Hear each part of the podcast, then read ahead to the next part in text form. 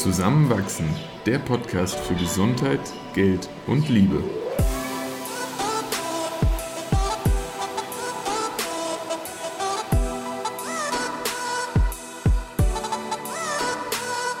Willkommen zu einer neuen Folge Zusammenwachsen. In dieser Episode sprechen wir über Psychedelics, vorrangig über LSD und auch Psilocybin. Und wir sprechen darüber, warum diese Substanzen vielleicht zu Unrecht stigmatisiert und vorverurteilt werden. Aber bildet euch gerne am Ende der Folge dann euer eigenes Bild. Viel Spaß beim Zuhören. Ein kleiner Disclaimer am Anfang. In dieser Folge reden wir über Substanzen, die in den meisten Ländern illegal sind und wir wollen mit dieser Folge auf keinen Fall zum Konsum dieser Substanzen aufrufen oder die, diesen in irgendeiner Weise befördern. Die Folge soll informativ und edukativ sein und nichts verharmlosen. Ich bin mit dem ganz festen Glaubenssatz aufgewachsen, dass alle Drogen richtig schlimm sind. Und Alkohol gehört da natürlich nicht dazu, weil Alkohol ist keine Droge, habe ich lange Zeit gedacht. Und das hat dazu geführt, dass ich während meines Bachelorstudiums in Frankfurt auch immer einen großen Bogen um Menschen gemacht habe, von denen ich gehört habe, dass sie Ecstasy oder andere Drogen konsumieren und da Angst hatte, irgendwie in einen Strudel reingezogen zu werden. Und irgendwann gab es dann die Situation, dass ein guter Schulfreund von mir gesagt hat, dass er LSD genommen hat. Und in dem Moment konnte ich irgendwie nicht weggehen, weil wir waren schon irgendwie Stunden in einer guten Unterhaltung. Und da hatte ich keine andere Wahl, als mal zuzuhören. Und rückblickend betrachtet bin ich so dankbar dafür, dass ich nicht weglaufen konnte, weil, wie wir jetzt auch in dieser Folge erkunden werden, gab es da ganz schön viele Glaubenssätze, die gar nicht so gestimmt haben. Du hattest aber diesen Impuls wegzulaufen. Oh ja, oh ja. Und wäre es nicht der gute Freund gewesen und man hätte gerade eh einfach die Unterhaltung verlassen können, wäre ich da sicher, hätte ich mhm. mich sicher umgedreht. Aus ja. Angst, aus Furcht, aus Vorurteilen. Und ja, heute ist das ein bisschen anders. Aber wie siehst du auf die Drogensache? Ich bin da in vielerlei Hinsicht vor allem sehr behütet aufgewachsen. Also viele Substanzen, mit denen man irgendwie heute mal in Berührung kam oder die man zumindest irgendwie zuordnen kann, waren für mich lange Zeit auch gar kein Begriff. Also zum Beispiel sowas wie LSD. Boah, ja, ich hätte irgendwie dann als äh, 15-Jähriger gesagt, Droge und böse, auf keinen Fall mit in Berührung kommen aber ich hätte dir nichts weiter sagen können.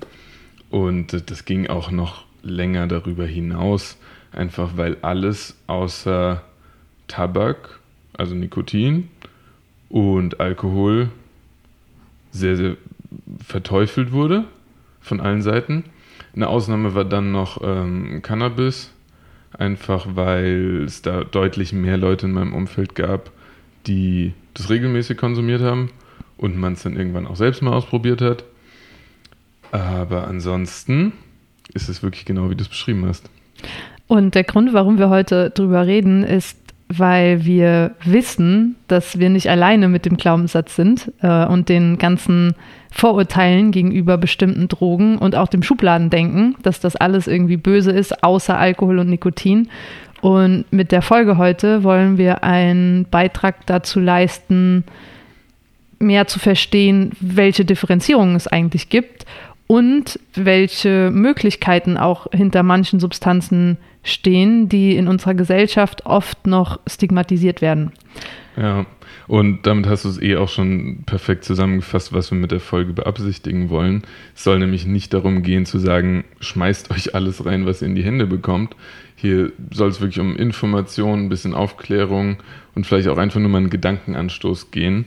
Ähm, am Ende sind einige der Substanzen nach wie vor illegal. Hier in Österreich, wo wir gerade sitzen, sowohl auch in Deutschland. Und ähm, das, das, sind sie auch, wenn, wenn diese Folge online kommt, immer noch. Äh, daran ändert sich jetzt nichts äh, dadurch, dass wir sagen, da steht auch mehr dahinter als einfach nur eine böse Substanz. So viel dazu. Absolut. Und wenn es jetzt darum geht, wie wir herangegangen sind an, also ab dem Zeitpunkt, wo ich zum ersten Mal gehört habe, uh, vielleicht ist das gar nicht so böse und düster und tötend, wie ich ursprünglich dachte. Mhm. Ist ja jetzt, sind ja jetzt einige Jahre vergangen und auch einige Bücher, Dokumentationen, Gespräche, Videos und andere Austausche. Und ja, da finde ich als Einstieg vielleicht ganz spannend, die, die Studie von David Nutt und seinen Research-Kollegen zu erwähnen. David Nutt hat nämlich 2007 ähm, zum ersten Mal, ähm, damals war er der Drogenbeauftragte für, für Großbritannien, ähm, eine Studie mit Expertinnen und ähm, auch Wissenschaftlern durchgeführt, in denen er gefragt hat, eine Vielzahl an Drogen nach drei Faktoren zu bewerten. Und zwar zum einen der, dem Schaden, den sie auf den Körper anrichten können, zum anderen die, das Abhängigkeitspotenzial und zum dritten die möglichen Effekte auf Familien, Gemeinschaften, Gesellschaft, Umwelt. Und nach diesen drei Punkten wurden eben die dort, ähm, es war, glaube ich, so ein Tagesworkshop, wurden die Experten dort gefragt, ähm, eben diese Punkte zu vergeben. Und dabei kam ein erstaunliches Ergebnis heraus. Ja, was dann letztlich in, in vielen schönen Grafiken mehrfach abgebildet wurde und auch immer wieder neu verifiziert wurde. Also es war nicht nur dieses eine Ergebnis, war etwas komplett anderes, als man erwartet hatte. Äh, es stellte sich dann nämlich heraus, dass viele der Substanzen, mit denen wir oft und täglich zu tun haben, die wir gut kennen, viel, viel gefährlicher viel selbst- und fremdschädigender und viel abhängig machender als jene sind, die illegal, damit verboten und eben auch sehr stigmatisiert sind. Ähm, es gibt auch Ausreißer, wo, wo jetzt das Pattern nicht passt. Aber man kann ja zum Beispiel mal, mal schauen, jetzt einfach in Bezug auf den physischen Schaden und äh, das Abhängigkeitspotenzial, ist so das Schlimmste nach wie vor Heroin. Äh, in verschiedenen Formen kann es konsumiert werden. Da fällt dann zum Beispiel auch Crack darunter. Ähm, aber da, da ist unumstritten, sollte man nicht machen, keine Vorteile. Und äh, gleichzeitig ist dann aber bei vor allem der Abhängigkeitsskala fast schon das zweite, nach Kokain, was noch dazwischen kommt, das Nikotin. Und ähm, das muss man sich mal vor Augen führen das Nikotin ist so stark abhängig machend, dass auch nach dem körperlichen Entzug der psychische Entzug eben noch viel, viel weiter und das geht wirklich in die Jahre hinaus andauert. Also die, dieses unterschwellige Verlangen, da immer noch mal zurückzukommen, ewig. Und ähm, eine Substanz wie LSD ist dann weit abgeschlagen. Also es gibt auch wirklich in der Medizin annähernd keine Fälle, in denen Menschen eine LSD-Abhängigkeit entwickeln. Ja, es kann zu, einem, zu einer Routine werden und man kann damit vielleicht auch manchmal irgendwie Dinge zu versuchen zu kompensieren, aber eine wirklich klinische LSD-Abhängigkeit ist mir auch noch nie begegnet. Absolut. Und das Spannende war, und die Studie wurde dann auch 2010 nochmal noch mal gemacht mit noch einer besseren Methodik und noch mehr Beaufsichtigung und aber trotzdem wieder publiziert in dem peer-reviewed The Lancet Journal, was sehr also renommiert der ist. Und Top 3 medizinischen genau, Journals. Also auch die Studie vorher von 2009, nee, 2007 war auch schon mhm. ähm, wissenschaftlichen Standards genügend. Aber Genau, diese, die Ergebnisse dieser Studie, die eben von David Nutt geführt wurden, die haben ganz schön Wellen geschlagen, weil, äh, und wenn man sich den Overall Harm Score anschaut, dann ist sogar Alkohol noch vor Heroin, ja, wenn man stimmt. die gesellschaftlichen ja. Schäden auch mit, mit da aufnimmt und die Verletzungen, ähm, die an anderen unter Alkoholeinfluss begangen werden. Insgesamt gibt es ja keine Substanz, die ein höheres Fremdgefährdungspotenzial hat als Alkohol. Ja, und Genau, da hat er nämlich gesagt, dass zum Beispiel Pferdereiten gefährlicher ist, als Ecstasy zu nehmen. Oder er hat auch gesagt, dass LSD viel unschädlicher ist als Alkohol. Und wenn man mhm. sich diese Graphen anschaut, und wir, wir teilen die dann auch auf unserem Instagram-Kanal, zusammenwachsen-podcast, dann, dann sieht man einfach, dass er aus wissenschaftlicher Sicht mit diesen Aussagen recht hat. Mhm. Und das wurde immer wieder bestätigt, er steht dann nicht mit alleine. Genau, und er sagt sehr wohl, also er schlägt mit dieser Studie nicht vor, dass, dass Drogen generell nicht schädlich sind. Mhm. Er sagt nur, ähm, dass es eine offenere Diskussion darüber geben sollte, ob und wenn ja, warum manche dieser offensichtlich sehr schädlichen Drogen künstlich legalisiert werden, mhm. während andere illegalisiert werden und auch noch mehr stigmatisiert. Und naja, daraufhin wurde er eben gefeuert. Das ist die Konsequenz des Ganzen gewesen. Genau, ne? er hat leider, ja, irgendwie dann seinen Job verloren für die britische Regierung. Er war dann auch vorher schon ja. in vielen Gremien mit dabei, aber dann halt nicht mehr. Und das ist irgendwie, es ist traurig, aber ich finde, es spiegelt zum Teil auch die nicht evidenzbasierte Debatte darüber, mhm. beziehungsweise die einfach vorherrschenden Glaubenssätze, die sich nicht mit Wissenschaft bestätigen lassen, über die Gefahr dieser Substanzen, wie zum Beispiel LSD, MDMA oder aber auch Mushrooms. Und das bestätigt ja einen Vorgang, der in der Politik immer wieder beobachtbar ist. Ähm, in Teilen, aber das ist ein anderes Thema, ist es jetzt Corona-bedingt beobachtbar, dass die Wissenschaft und die Politik da nicht immer Hand in Hand gehen. Aber auch zum Beispiel die deutsche Drogenbeauftragte, aktuell ist es Daniela Ludwig, hat keinerlei medizinische, psychologische und noch weniger substanzspezifische Erfahrung. Ihre Vorgängerin, die Marlene Mortler, äh, auch schon ein bisschen legendär geworden durch verschiedene Memes, ähm, da ist das ganz genauso. Das sind Menschen, die politisch in ein Amt gesetzt wurden, was vielleicht sogar einfach nur ein Platzhalter sein soll. Aber da geht es nicht um eine wirklich evidenzbasierte Auseinandersetzung mit der Thematik. Und da kommen dann Zitate zustande wie, ähm, Cannabis ist eine illegale Substanz, weil sie verboten ist. Oder Marihuana ist kein Brokkoli und deswegen sollte man es nicht verharmlosen.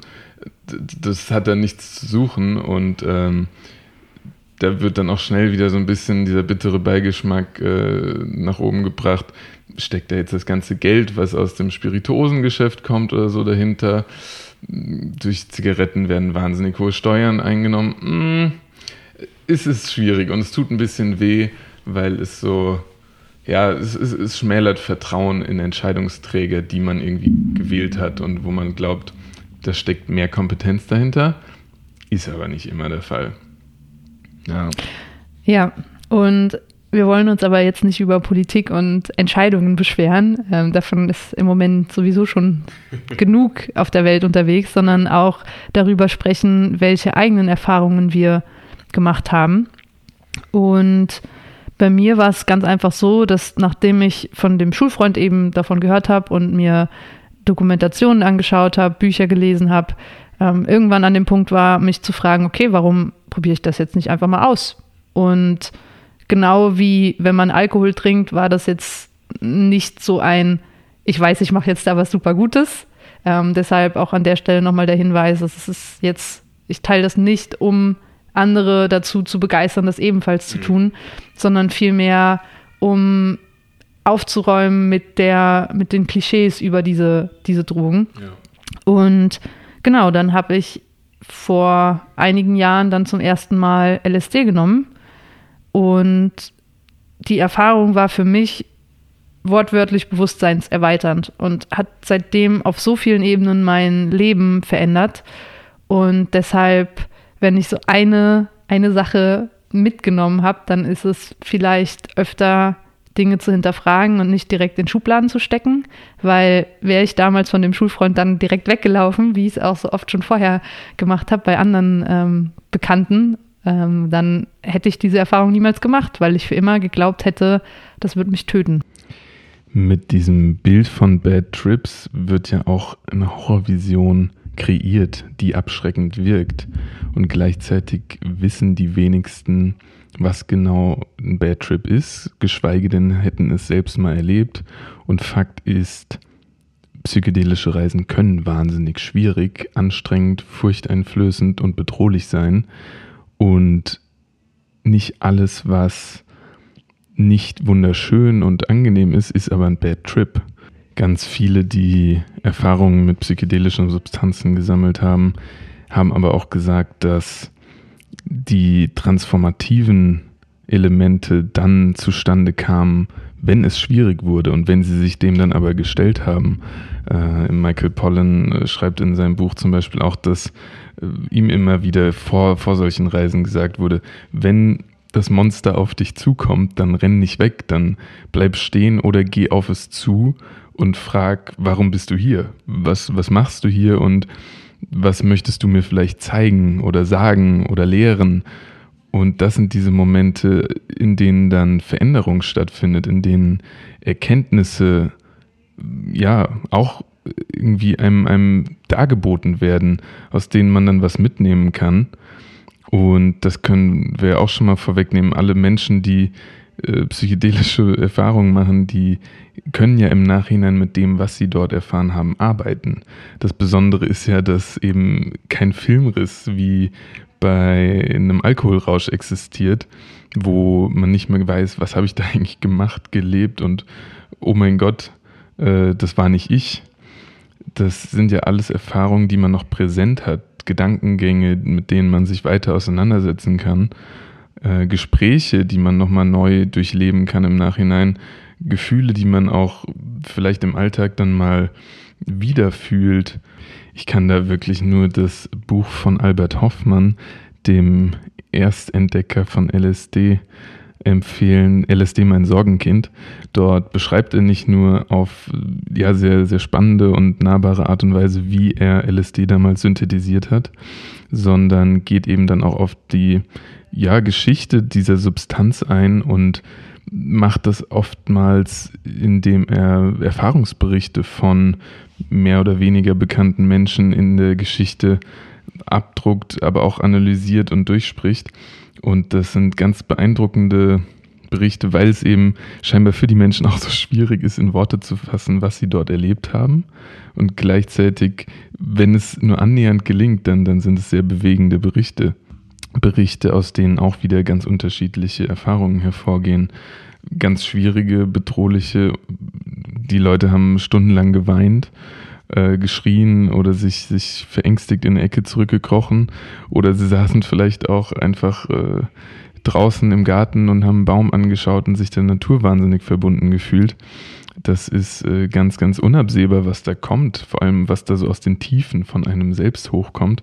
Das macht natürlich so eine psychedelische Erfahrung auch sehr, sehr unberechenbar und im Vorhinein vielleicht schon bedrohlich, was dann auch wieder dazu führt, dass man eben dieses Prinzip von Set und Setting so wahnsinnig ernst nehmen sollte. Set im Sinne von, in welcher ja, psychischen Verfassung befinde ich mich gerade und Setting, in was für einem Umfeld befinde ich mich. Was, was könnte da zum Beispiel auch als Störfaktor wirken? Ähm, mitten im Straßenverkehr kann das Ganze natürlich deutlich anders wirken als ein Wohnzimmer, wo man sich sehr wohl fühlt oder ganz abgeschieden in der Natur. Das ist, glaube ich, äh, auch so schon, schon nachvollziehbar und äh, wird dann in solchen Berichten Mhm, wie es eben zum Beispiel bei LSD mein Sorgenkind vielfach getätigt wird, sehr, sehr eindrücklich vermittelt. Und ich hatte ja gerade eben schon mal erwähnt, dass eben alles noch präsent ist nach dem Trip selbst. Und da folgt dann natürlich eben diese beschriebene Auseinandersetzung, also wirklich eine Integration in den Alltag, in das eigene Selbst, in das, in das, ich nenne es jetzt mal reale Leben, wobei ich finde das ganz schwierig, da jetzt zu unterscheiden, was real oder irreal ist, weil am Ende hat das ja auch stattgefunden. Wir wissen nur teilweise nicht genau, wie es dazu kam. Denn das ist ja ganz verrückt. Den ganz genauen Wirkmechanismus von LSD zum Beispiel kann man immer noch nicht komplett nachvollziehen, auch wenn man weiß, an welchen Rezeptoren, also das sind serotonerge 5-HT, äh, 2 A-Rezeptoren. Und es wurde jetzt schon deutlich, aber das wird es im weiteren Verlauf wahrscheinlich auch noch. Die, die Erfahrungen auf LSD mit LSD sind unglaublich divers. Es gibt zwar so ein paar Dinge, die jeder und jede irgendwie spürt. Es gibt diese bekannten Halluzinationen, die können von einzelnen Farbeindrücken bis hin zu ganz klaren Mustern, Formen Gegenständen, Tieren, was auch immer erreichen. Es gibt akustische Halluzinationen oder auch Musik wird einfach viel, viel klarer, viel, viel voluminöser, viel, viel vielleicht auch schöner wahrgenommen. Und dann aber ganz viel, was auch auf Gefühlsebene passiert, was man eben auch ganz, ganz schwierig nur in Worte fassen kann. das Spektrum ist, ist riesig und teilweise wirklich sehr abstrakt und schwer vermittelbar. Ja, vielleicht, um da nochmal ein bisschen Kontext zu geben, weil ich kann mir vorstellen, das klingt sehr abstrakt, dadurch, mhm. dass es so schwierig beschreibbar ist. Ja. Für mich ist es vom Gefühl so eine LSD, ein LSD-Trip ist für mich wie so eine wirklich komplette Reise und wie Sessions an Psychotherapie zusammengefasst in einem wirklich sehr kondensierten, intensiven Zeitraum. Und es fängt oft an mit lustigen Momenten und viel Lachen und viel äh, schöne Farben sehen und äh, die Musik total kristallklar hören und fühlen.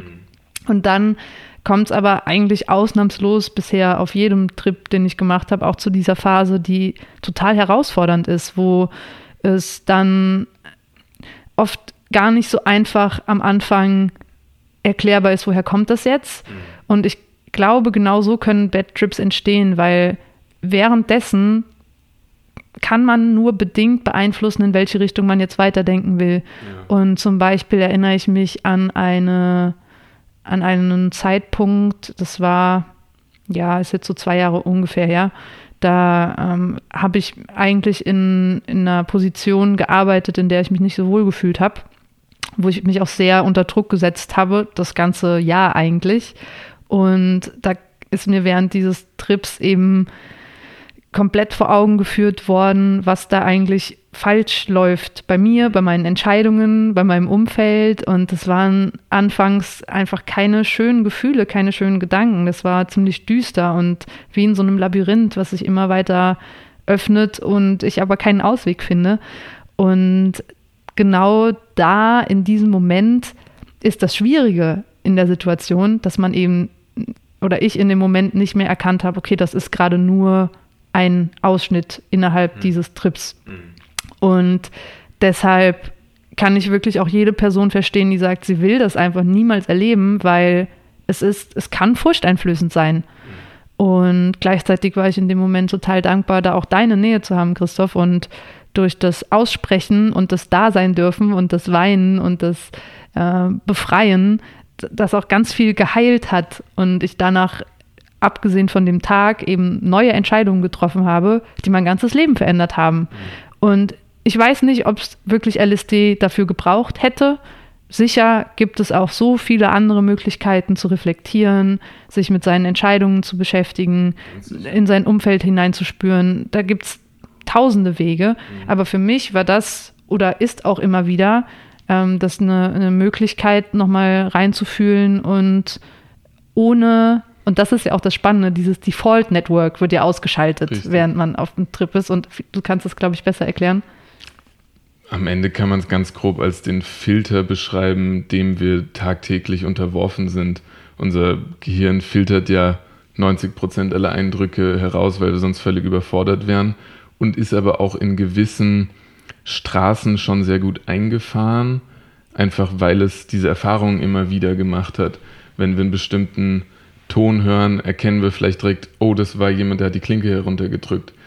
Das könnte aber jetzt was ganz anderes gewesen sein, aber weil wir den Ton so noch nie in dem Kontext hatten, wird unser Gehirn das nicht in Erwägung ziehen. Und LSD hat diese verrückte Fähigkeit, dieses Netzwerk einmal auszuschalten und alles an Eindrücken und Gefühlen ja so ein bisschen neu zu bewerten, so als würden wir es zum ersten Mal sehen. Mhm. Absolut. Michael Pollan hat ja auch in seinem Buch How to Change Your Mind, finde ich, ganz treffend beschrieben, dass Your Mind on LSD ist so ein bisschen wie das Gehirn von einer Vierjährigen, weil einfach alles komplett mit Offenheit und Neugierde betrachtet wird und es keine Schubladen gibt und keine bestehenden Glaubenssätze, die als richtig angenommen werden. Und dadurch ermöglicht es es einfach nochmal einen ganz neuen Blick auf Gefühle und verschiedene Lebenssituationen, Pflanzen, Bilder, auf alles, was dann so in der Umgebung ist, zu haben. Wir hatten jetzt beide gerade schon mal die Natur auch angesprochen. Und das ist tatsächlich auch ein wiederkehrendes Phänomen in allen Berichten zu LSD und du, du hast es auch schon erlebt, diese unglaubliche Verbundenheit zu seiner Umwelt das kann so ganz simpel, sage ich, und es fühlt sich ganz falsch an, das Wort, die Natur sein, aber auch so sein, sein Umfeld, das sich in der Welt eingebettet fühlen. Man, man hat fast das Gefühl, scheinbar so seinen Platz in der Welt, zumindest in diesem einen Moment schon mal, zu, zu erkennen oder zumindest den Weg dorthin besser zu erkennen. Und das ist ja ein total mächtiges Gefühl, weil es so ein, eine Orientierungslosigkeit, die bestimmt viele von uns, und da nehme ich mich gar nicht raus, irgendwie im Alltag manchmal spüren, wegnehmen oder zumindest vermindern kann. Aber diese Verbundenheit und auch dieses, ja, vielleicht manchmal auch ein Liebesgefühl, das wird dann nicht so, so überschwappend wie zum Beispiel von äh, MDMA-Konsumenten und Konsumentinnen beschrieben, sondern eher so, dass Dinge Sinn machen, dass äh, ja, man, man das in eine Ordnung für einen bringen kann. Äh, und es kann das ist scheinbar sehr farbenfrohe, sehr, sehr wilde Ordnung auch sein. Aber sie, sie bringt Klarheit mit sich. Und dann aus solchen Berichten kann man, glaube ich, auch nachempfinden, was zum Beispiel jemand wie Timothy Leary für eine Mission verfolgt hat. Eine Mission, die ja eigentlich auf einem Gefühl von Liebe fußt, einem Gefühl von Verbundenheit in der Welt und die dann ja natürlich sehr, sehr viel politisches Aufsehen erregt und viel Reaktion vor allem erregt hat. Vielleicht ganz kurz, um in Perspektive zu setzen, wer ist Timothy Leary und was hat das mit der Regierung zu tun? Äh, ja, Timothy Leary war ein Wissenschaftler in Harvard und hat zur, ja, in den 60er Jahren als, als LSD ähm, zum einen in der Wissenschaft Stellenwert sich schon erarbeitet hatte, dann aber auch so für die breite Gesellschaft angefangen hat, eine Rolle zu spielen, ähm, sehr dafür stark gemacht, diese Substanz zum einen weiter zu erforschen und dann aber auch das Ganze so ja, populistisch aufgezogen, dass es eben zu dieser 68er Woodstock LSD-Euphorie kam, die ähm, der amerikanischen Regierung irgendwann so viel Angst gemacht hat, dass die Leute eben nicht mehr in großen Konzernen arbeiten wollen, nicht mehr sich im Krieg fürs Militär verpflichten wollen, äh, dass das LSD irgendwann verboten wurde und äh, Timothy Leary zwischenzeitlich zum gefährlichsten Menschen der USA erklärt wurde, ähm, wobei er eigentlich eine Agenda voll von Liebe hatte. Definitiv war er auch ein radikaler Mann, keine Frage. Aber ähm, nicht mit Bomben um sich werfen, sondern mit kleinen Papierplättchen. in, in, Episode 17 haben wir beide auch nochmal genauer über die Geschichte von LSD und den Weg hin zum Verbot gesprochen. Genau. Ähm, aber ich habe dich eben unterbrochen. Was war, was wolltest du noch sagen, abgesehen von dem Gefühl, dass ja. man sich so verbunden fühlt mit der Welt und mit der Natur? Ja, diese Ordnung, die man da für sich finden kann, vielleicht auch diese Einordnung seiner selbst, die kann man sich natürlich, wie, wie du es auch schon beschrieben hattest, teilweise therapeutisch irgendwo zunutze machen. Und ja, eigentlich im Idealfall ja auch nicht selbsttherapeutisch. Ja, vielleicht kommen wir da auch gleich ja nochmal drauf zu sprechen. Da, da ist dann ein bisschen Leitung eigentlich sehr, sehr sinnvoll. Und so war es ja auch in der Vergangenheit schon äh, organisiert. Also es gab ja viele ähm, Therapeuten und Therapeutinnen, die ganz explizit mit LSD gearbeitet haben. Äh, ein bekanntestes Beispiel dafür ist wahrscheinlich Stanislav Grof, ein tschechischer Psychiater, der dann zu einem eigentlich kürzeren Forschungsaufenthalt in die USA gereist ist, nachdem er in Prag selbst schon mit dem damals noch frei verfüglichen LSD, es hieß damals, glaube ich, Delusid, von ähm, Sando vertrieben, äh, ganz, ganz viele wahnsinnig spannende Erfahrungen mit Patienten und Patientinnen auf LSD gemacht hat. Äh, ich habe auch gerade sein Buch äh, Realms of the Human Unconscious gelesen. Kann ich jedem nur empfehlen, wen, wen das Thema irgendwie interessiert. Da sind unglaubliche Fallberichte, aber auch einfach Gedanken und, und Erfahrungen zu den Hintergründen dieser ja, substanzassistierten Psychotherapie festgehalten und was da für Möglichkeiten jetzt dann auch für eben 60 Jahre fallen gelassen wurden, das ist das fast schon erschreckend. Als er dann in den USA war, hat er eben auch die Phase miterlebt, in der LSD verboten wurde und war aber da eigentlich ganz tief in der Forschung und auch in der Psychotherapie schon wieder verankert und weil er aber auch seine Patienten und Patientinnen nicht hat fallen lassen wollen, hat er dann sich nach Alternativen umgeschaut. Die, die gab es irgendwie nicht, weil, weil da wirklich ein Rundumschlag getätigt wurde, um, um eben dieses, diese Drogengesetze durchzubringen. Und daraufhin hat er das holotrope Atmen entwickelt. Und das ist ja eine, eine substanzfreie Möglichkeit, sich auch in besondere Zustände zu bringen. Ich habe das selbst noch nie erlebt und ich bin da auch gar nicht tief genug im Thema drin, um mehr dazu zu sagen. Aber es ist eine Form der kontrollierten Hyperventilation, die es auch ermöglicht, psychedelische Zustände zu erreichen. Und wo jetzt hier so eine leicht medizinische Einschlag schon war, muss man ja nochmal hervorheben, auch die, die ganzen Berichte, und das hast du ja auch erfahren, von LSD-Konsumenten und Konsumentinnen äh, zeigen, dass nach so einer intensiven Erfahrung, nach einem LSD-Trip, gar kein direktes Verlangen nach einem nächsten besteht. Das scheint wirklich saumäßig anstrengend und auch manchmal ja so eindrücklich zu sein, dass man da jetzt nicht direkt wieder rein möchte. Ist es immer. ja, das stimmt total, was du sagst. Und im Gegenteil zu Alkohol, wo man am nächsten Tag oder ich mittlerweile wirklich so ganz schlimme Hangover habe, hat man bei LSD eher sogar so eine Klarheit, beziehungsweise für mich ist da immer dieses riesige Urvertrauen in unsere Umgebung, in die Menschheit, in mich als Teil dieser Menschheit und das hält einfach an. Und deshalb, ja, trinke ich seitdem eigentlich auch kaum mehr Alkohol, weil, weil ich gemerkt habe, wie, wie schlecht das eigentlich meinem Körper tut und wie wenig eigentlich notwendig ist dafür, dass es mir gut geht. Und das klingt jetzt so trivial, aber mit bisschen Bewegung, gutem Essen und genug Schlaf ist mein Körper einfach super happy und Alkohol zerstört das. Und das wurde mir durch die LSD-Trips einfach noch klarer. Und ja, sogar ohne, dass du speziell die Agenda hattest, ich möchte da drauf schauen. Also Überhaupt das hat dir nicht, nee. die Erfahrung ja so gezeigt.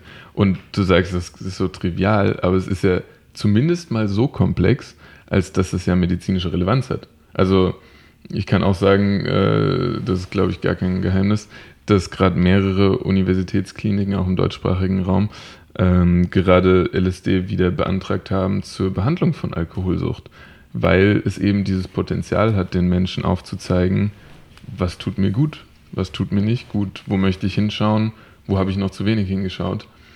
Und äh, das wird noch wahnsinnig spannend. Das bringt uns auch zu dem letzten Punkt eigentlich unserer Folge, weil wir wollten nicht nur darüber sprechen, was so unsere Erfahrungen sind und wie sich unsere Ängste und Zweifel so ein bisschen verändert haben, sondern auch, welches Potenzial denn in diesen Substanzen und mit diesen Substanzen geht es heute konkret um Psilocybin, also das, den Wirkstoff in Mushrooms, aber auch um LSD und welche möglichen Weiterentwicklungen wir da vielleicht zu erwarten haben. Mhm.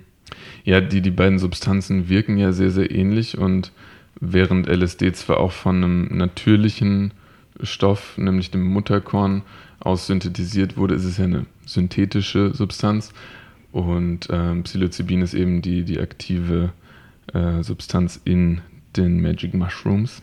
Ähm, und beiden Substanzen wird eine immer größere Rolle wieder in der Wissenschaft eingeräumt, nachdem es eben jahrelang überhaupt nicht behandelt wurde, weil eben als illegale Substanz eingestuft, ähm, wird jetzt seit mehreren Jahren schon wieder große Forschung betrieben und in einigen Studiensettings auch schon behandelnd und therapierend gearbeitet. Ganz im Vordergrund stehen bei beiden Substanzen depressive Erkrankungen, ähm, die dann eben wirklich mit einer professionellen psychotherapeutischen Begleitung vorbereitend, währenddessen begleitend und nachbereitend ähm, eingesetzt werden.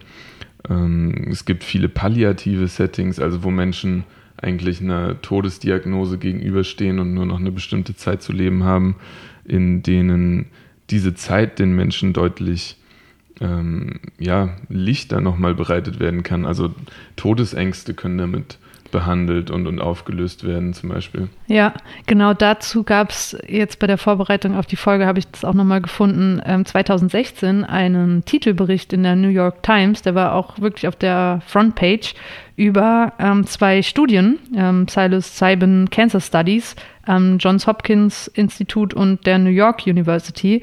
Und da wurde nämlich ähm, sterbenden KrebspatientInnen ähm, Psilocybin gegeben und bei 80 Prozent, also diese, diese Quote muss man erstmal erreichen, bei 80 Prozent ähm, hat das zu signifikanten Verbesserungen von, ähm, von der Stimmung und mhm. einer Verminderung von Depressionen, aber auch in, in der Reduktion von Anxiety Feelings geführt. Das heißt, da, da, also in dem, dieser Bericht ist total interessant, den werden wir auch in den Show Notes verlinken, weil da haben einzelne Personen auch berichtet, wie sie auf einmal keine Angst mehr vorm Sterben hatten, sondern einfach total dankbar waren und dem Ganzen mit so einer neutralen Gelassenheit entgegengeblickt haben und es aber auch annehmen konnten, die mhm. Situation.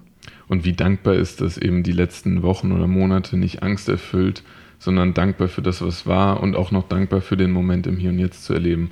Ein größeres Lebensqualitätsgeschenk kannst du ja niemandem machen. Absolut. Ja. Dann hatten wir auch schon kurz die Suchterkrankungen angesprochen, dass da eben großes Potenzial liegt. Und tatsächlich, und das war so ganz am Anfang der Auseinandersetzung mit LSD, auch für viele Mediziner und Medizinerinnen erstmalig möglich, ist der Zustand, den man unter LSD hat, in Teilen vergleichbar mit psychotischen Zuständen. Und die werden ja jetzt erstmal als krankhaft eingeordnet, weil Psychosen, da möchte man nicht drin gefangen sein. Aber die Erfahrung unter LSD macht eben das Verständnis für diese Erkrankungen viel, viel greifbarer, viel, viel beschreibbarer und dadurch auch viel besser therapierbar. Und da liegt auch eine große Chance, dass man eben diese doch immer noch schwer behandelbaren Patienten und Patientinnen besser verstehen lernt und dadurch auch besser therapieren lernt. Ja. Cool. Ja, eine Sache, die ist mir noch äh, irgendwie wichtig, weil ich glaube, einen großen Unterschied macht auch für viele von uns, dass Drogen hier als Drogen bezeichnet werden immer. Hm. Im Englischen sind Drugs ja auch Medikamente. Und da geht man in einen Drugstore und das ist dann hier die Drogerie, aber man verbindet Drogerie nicht mit Drogen. Ähm, ja, deswegen ist vielleicht auch aufgefallen, dass ich immer mal Substanzen gesagt habe. Und ähm, ja, am Ende ist Drogen als Wort irgendwie zu negativ behaftet, als dass ich es für alles, was irgendwie darunter fällt, verwenden möchte. Und dennoch macht es faktisch keinen Unterschied und doch geht irgendwie eine Wirkung damit einher. Hm, so Worte Punkt. schaffen dann doch wieder Realität. Ja. Was ist deine, und das ist jetzt eine gemeine Abschlussfrage, aber letztens war ich bei, bei Austrian Startups im Podcast zu Gast und die haben so eine schöne Frage am Ende gestellt, nämlich Moonshots und Predictions. Wenn du jetzt ein Best Guess für heute in zehn Jahren aussprechen mhm. kannst, wo sind wir dann mit Psychedelics in unserer Gesellschaft? Ich finde es tatsächlich gar nicht abwegig, dass in zehn Jahren in einem kontrollierten klinischen Setting jetzt einfach nur, weil wir den Fokus heute hatten, sowohl LSD als auch Psilocybin eingesetzt werden, dass sie kontrolliert äh, unter der korrekten Betreuung verschrieben werden können. Ähm, ich glaube nicht und das halte ich auch nicht für notwendig, dass sie breit legalisiert worden sind. Aber allein dieser Schritt wäre für mich eine Möglichkeit, dieses Stigma nach und nach zu beseitigen. Die Möglichkeiten, die hinter der Substanz oder den Substanzen stecken, aufzuzeigen. Und was dann in 20, 30 Jahren kommt, kann man sehen. Ähm, ich meine, auch der, der Cannabiskonsum in den Ländern, wo es jetzt legalisiert wurde, ist nicht nach oben gegangen. Äh, aber doch, dass es medizinisch angewendet wird in zehn Jahren, halte ich zwar für einen Moonshot, aber für einen machbaren Moonshot. cool. Dann danke dir. Danke dir, wunderschön. Hm, und ähm, genau, wer sich für die Studien interessiert, die wir jetzt erwähnt haben, wir werden auf Instagram äh, auch Bilder davon teilen. Das heißt, gerne auf unserem Account zusammenwachsen unterstrich, unterstrich Podcast vorbeischauen. und wir freuen uns auch immer über Bewertungen im iTunes Store. Den gibt es noch, glaube ich. Es heißt jetzt nur noch Podcasts. ah ja, in Apple Podcasts.